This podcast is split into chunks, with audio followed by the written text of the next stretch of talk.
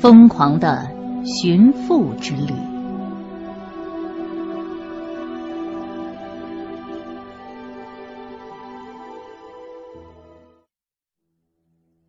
今天我们要讲的是一个真实的故事，但是这个故事的离奇程度绝不亚于任何一本悬疑小说。名字叫做《The Return: Fathers, Sons, and the Land in Between》，我们暂且翻译为《归去：父亲、儿子和他们的土地》。作者沙西姆·马塔尔出生于纽约，是英语世界有名的作家。他所有的作品都和他的故乡利比亚有关。利比亚是北非的一个阿拉伯国家，毗邻埃及和突尼斯。历史上有名的独裁者卡扎菲曾对利比亚进行了长达四十二年的残酷统治。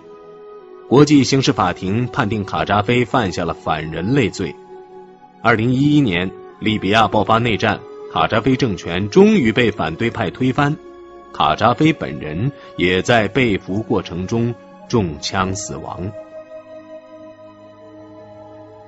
卡扎菲时代结束以后，已经在伦敦生活了二十五年的西沙姆突然做了一个决定，他要带着母亲和妻子回到重归自由的祖国。这趟旅程的目的之一，自然是探望他们阔别已久的亲朋旧友。但除此之外，西沙姆还有一个疯狂的计划，他要寻找失踪了二十多年的父亲贾巴尔·马塔尔。贾巴尔的失踪是一个著名的政治案，至今悬而未决。贾巴尔活跃于上个世纪七八十年代，是当时利比亚著名的卡扎菲批评者之一。在西沙姆出生的一九七零年，贾巴尔正在美国替利比亚在联合国的代表团工作。三年以后，贾巴尔带着妻子和孩子回到了利比亚的首都蒂利波里，转行成了一名商人。表面上看，贾巴尔在迪利波里的生意做得风生水起，但他其实一直暗中从事反对卡扎菲的地下政治活动。一九七八年，贾巴尔敏锐地感觉到利比亚已经成了一个危机四伏的国家，于是他带着家人逃往埃及的首都开罗，在那里度过了十一年的亡命生涯。而到了一九九零年三月。贾巴尔竟然神秘失踪，此后西沙姆再也没有见过他。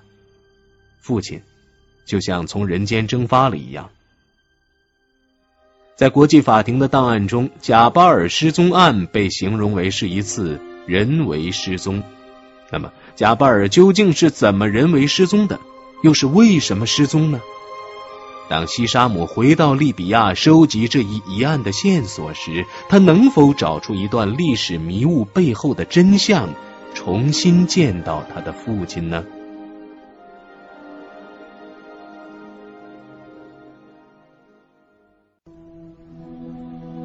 贾巴尔失踪案始末。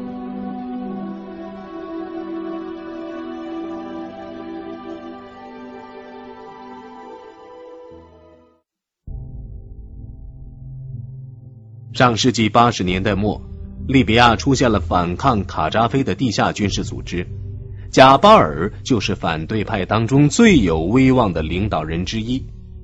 卡扎菲政权曾经试图收买他、恐吓他，但贾巴尔从未妥协。作为一名反对派的领导人，贾巴尔出门总是随身带着枪，因为他随时都有被暗杀的危险。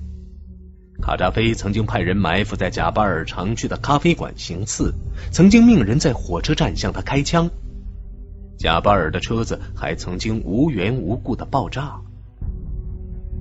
贾巴尔的政治活动还牵连到了家人，因为卡扎菲决心清理所有流亡海外的政治犯，包括他们的亲人。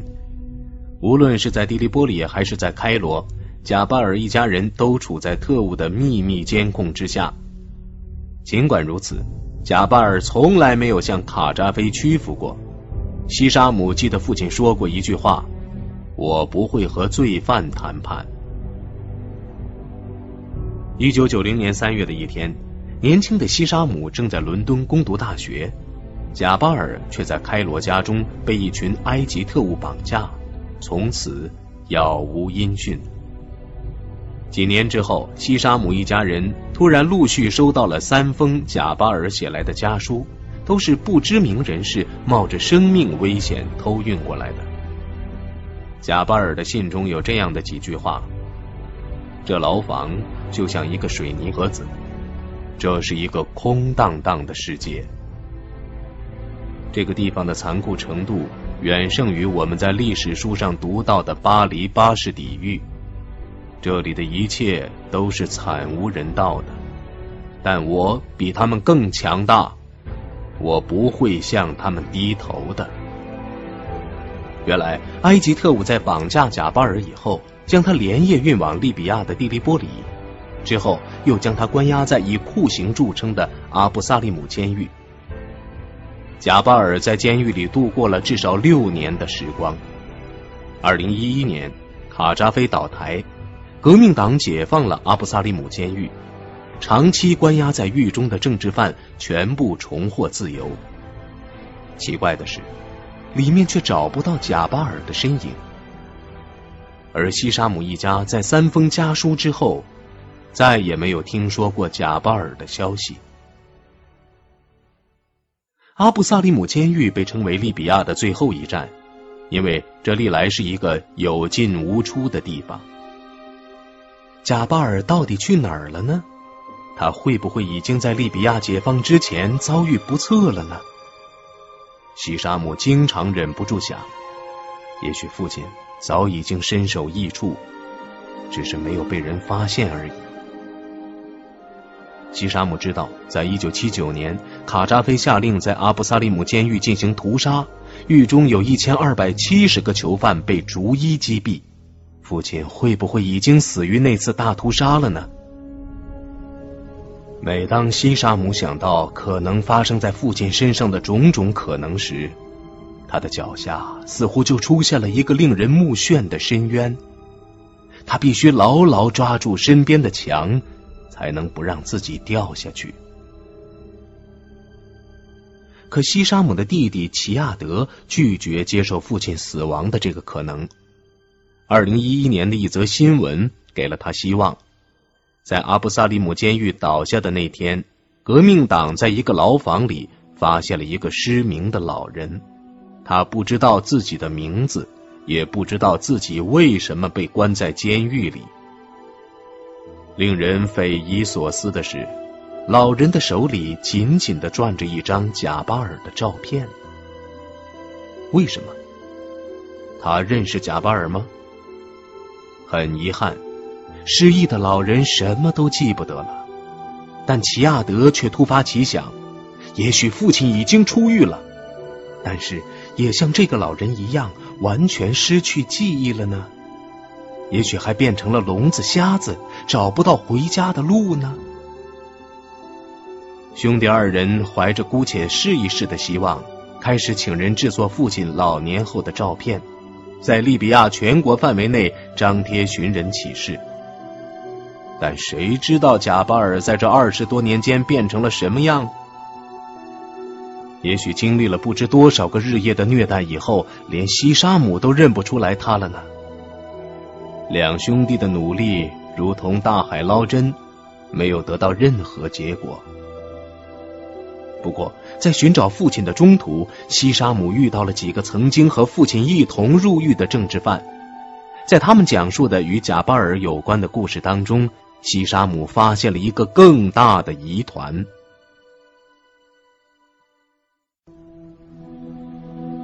谁见过失踪后的贾巴尔？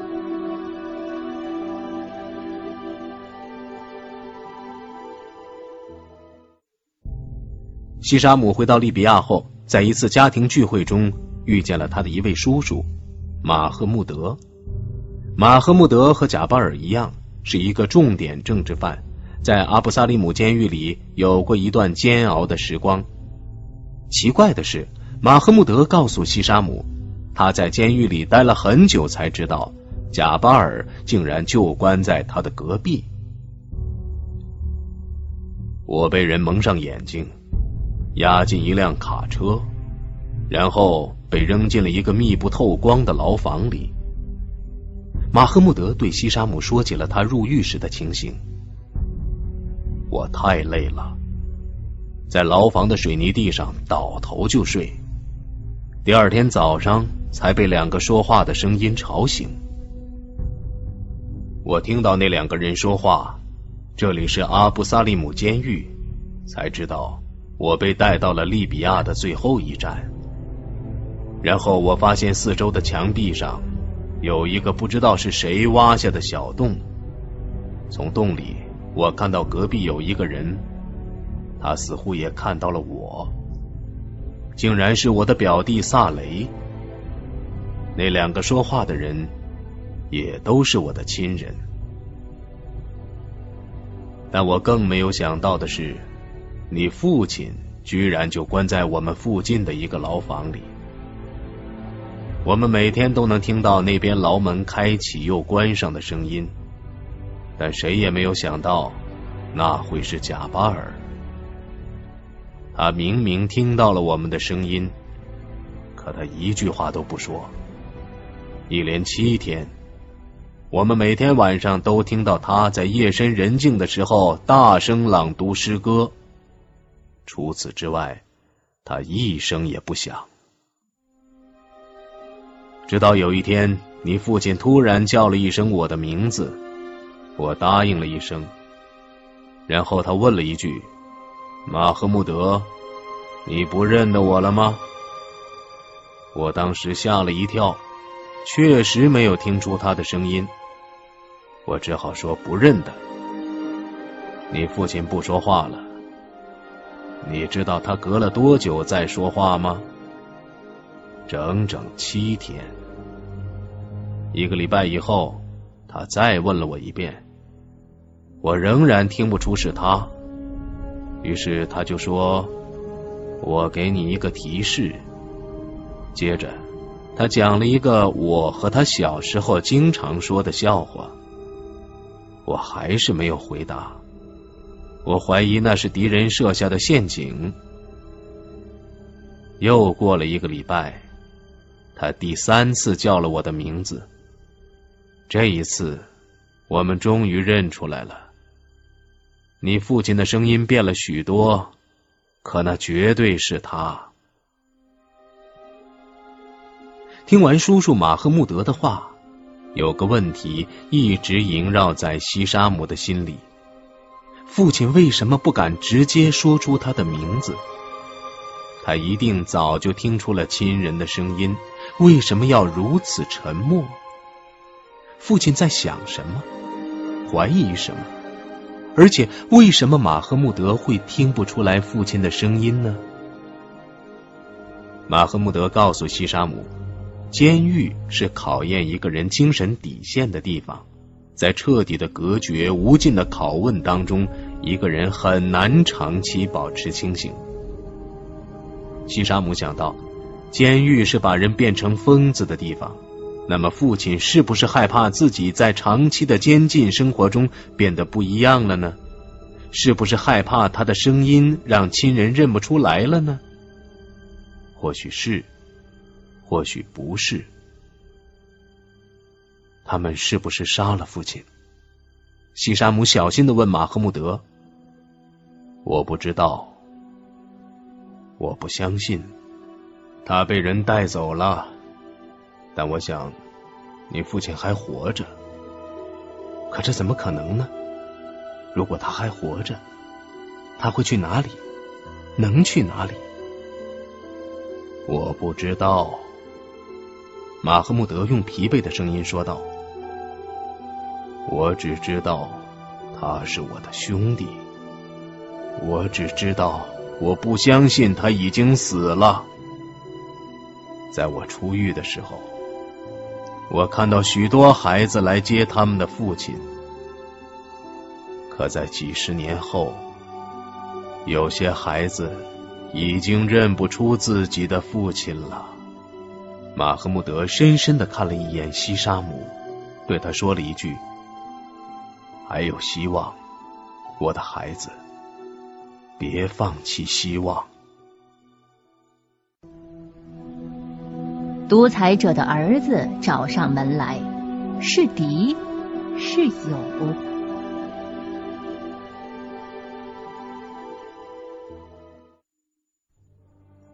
西沙姆设想过无数次，父亲真的在某个不为人知的角落去世了。但即便如此，他是怎么去世的？什么时候去世的呢？在寻访的过程中，西沙姆听说有人在监狱里看到父亲在一九七九年那次大屠杀前的几个月被人带走了。还有人说他在大屠杀发生的那个院子里看见了贾巴尔。那么，父亲是不是死在了大屠杀当中？在利比亚四处探访时，一个意外的希望出现了。一个政治犯告诉西沙姆。他曾经在二零零二年看见过贾巴尔，那时贾巴尔看起来很虚弱，但是安然无恙。二零零二年，安然无恙，西沙姆激动极了，这至少可以证明父亲并没有在大屠杀中丧命。西沙姆感到自己有了无穷的动力，一定要找到父亲的下落。为此，西沙姆开始在报纸上曝光贾巴尔消失的这段历史，在利比亚和埃及引起了巨大的反响，甚至还得到了国际媒体和联合国的关注。就在贾巴尔失踪案成为国际新闻头条的节骨眼上，西沙姆得到了一个朋友的消息：赛义夫·卡扎菲表示他愿意和西沙姆合作，找出有关贾巴尔失踪的内部档案。确定贾巴尔的最后下落。赛义夫·卡扎菲是什么来头？他是卡扎菲的第二个儿子，也是卡扎菲的接班人。尽管赛义夫从没有承认过这一点。赛义夫和他的独裁者父亲有一点不同，他接受的完全是西方的教育，和西沙姆一样，在伦敦念的大学。西沙姆隐隐的相信，赛义夫的政治观念和卡扎菲一定不一样。也许赛义夫真的可以帮助他找到父亲呢。然而，当西沙姆联系上赛义夫后，他发现事情好像并没有他想的那么简单。首先，在和赛义夫交谈的过程中，西沙姆觉得赛义夫一直在暗示他贾巴尔已经死了。我想要彻底结束这桩案子，赛义夫说。但最后，如果发现你们的父亲已经死了怎么办？那么我们要知道他是什么时候死的，死在哪里，怎么死的？西沙姆坚定的说。我们要找到他的遗体，为他补办葬礼。我们还要知道谁能为他的死负责。可如果他还活着呢？一旁的弟弟齐亚德忍不住问赛义夫：“不不不！”赛义夫晃着他的腿说：“现在的问题是，如果他死了怎么办？如果他还活着怎么办？”齐亚德仍然不死心：“是死是活，我都会把资料交给你们的。”赛义夫重复了一遍：“给我几周时间，我要彻底结束这个案子。”在赛义夫离开后，西沙姆突然对齐亚德说：“父亲已经死了，可这不确定。这他妈还不够明显吗？”西沙姆听见自己吼了出来：“为什么？”西沙姆问自己：“为什么齐亚德就是不接受？一定要在他脸上打一拳，他才明白父亲已经死了吗？但我呢？我为什么要这么生气？难道不是因为我也不愿意接受这个事实吗？”毫无疑问的是，赛义夫手上掌握着所有与父亲有关的秘密资料。但他就是不肯轻易的交出他们，而赛义夫说的几周时间，也不过是缓兵之计。西沙姆一等就等了十三个月。希望一次次落空，父亲真的还活着吗？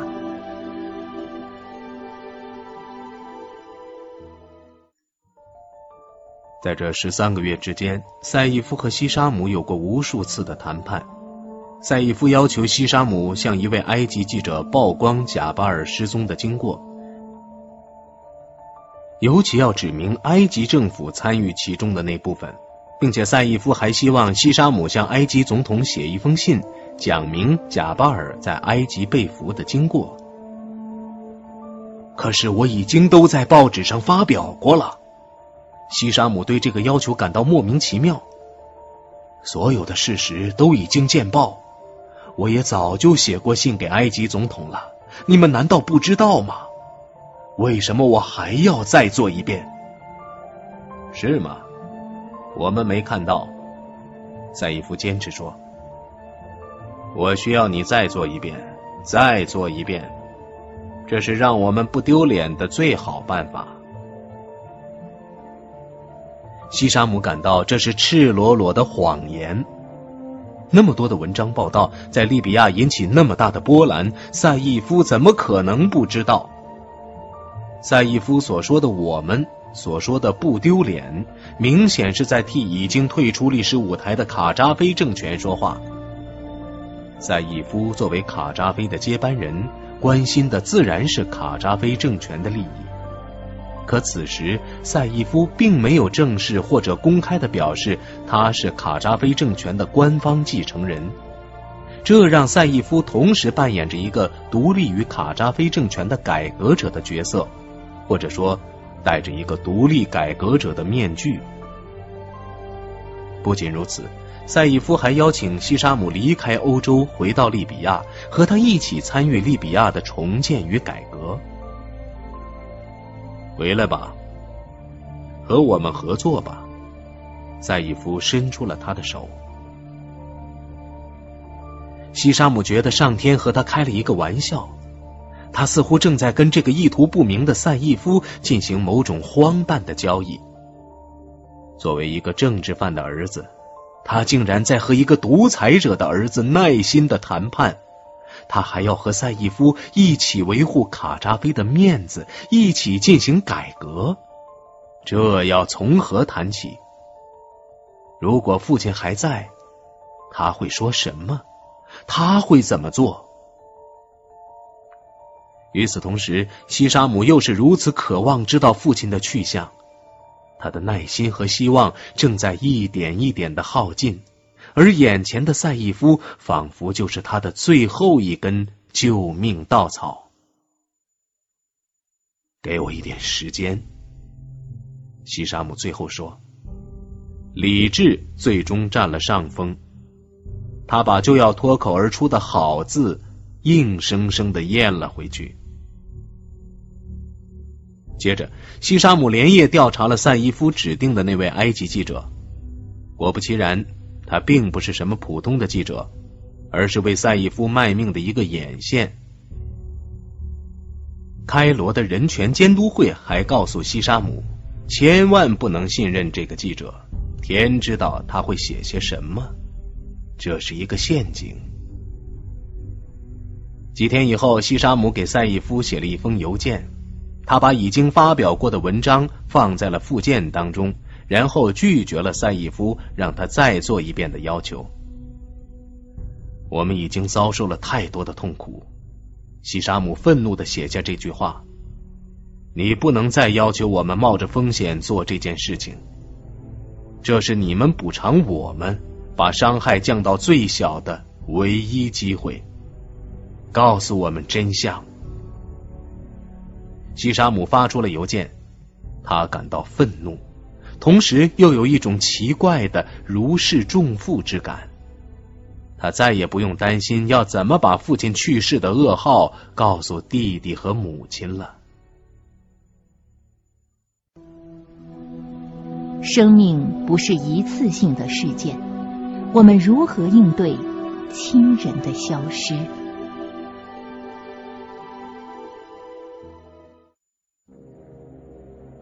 赛义夫最终没有告诉西沙姆关于贾巴尔的真相，贾巴尔失踪至今仍然是一桩悬案。在国际法庭的档案中，贾巴尔失踪案是一个仍然处于调查当中的案子。尽管种种迹象表明贾巴尔已经不在人世了，可西沙姆还是在心里暗暗的相信，父亲也许还好好的活在这个星球的某个角落。这听起来是个矛盾的逻辑，但这就像是在医院的手术室外面，当医生宣布病人救治无效而死亡时，许多人会捂住耳朵说着：“不，他没有死。”人习惯于用否认的方式应对难以接受的真相，以此缓解他们的悲痛。面对至亲之人的死亡。不相信是一种本能的反应。对西沙姆来说，父亲即便已经死去了，但在西沙姆的生命中，父亲怎么可能真正的消失、真正的死去呢？在西沙姆寻找他父亲的旅程中，他曾经遇到一个声称见过贾巴尔的政治犯，他暗示贾巴尔确实已经死去了。尽管西沙姆对此早有准备，他还是强作镇定的问了一句：“我知道他已经不在了，可我们想知道他是怎么死的，什么时候死的，他的遗体会在哪里？”可就在这个时候，一件奇怪的事情发生了。西沙姆突然感到父亲就在身边，就在这个咖啡馆里。站在他的身后，快走吧。他听到父亲对他说了一句：“够了，别再问了，停下来吧。”一个人要怎么适应亲人的消失？消失意味着什么？在寻找父亲的过程中，西沙姆一直在想这样一个问题。西沙姆相信，时间也是我们适应亲人消失的方式。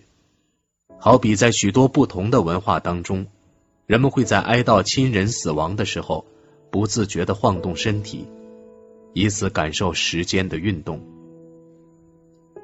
只有时间能够填补亲人不在的虚空。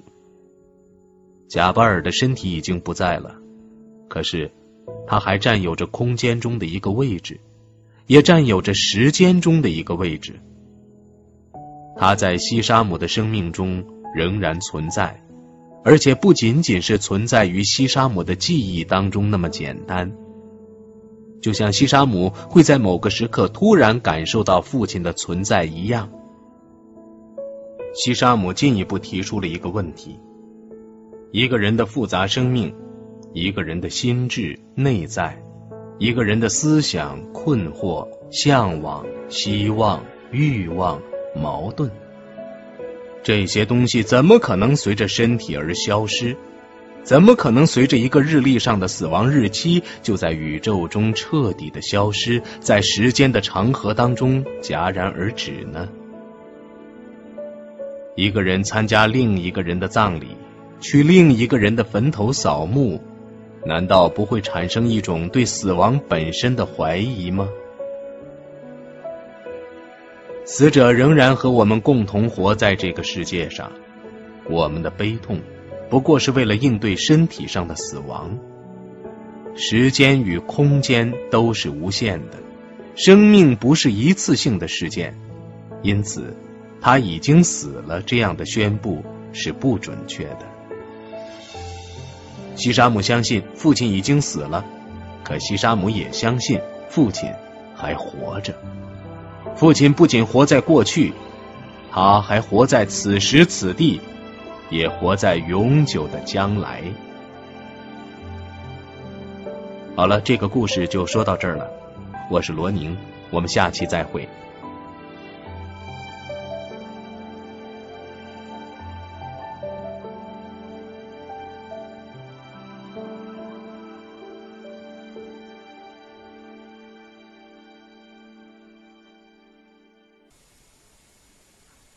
本节目由路上读书授权喜马拉雅 FM 独家播出。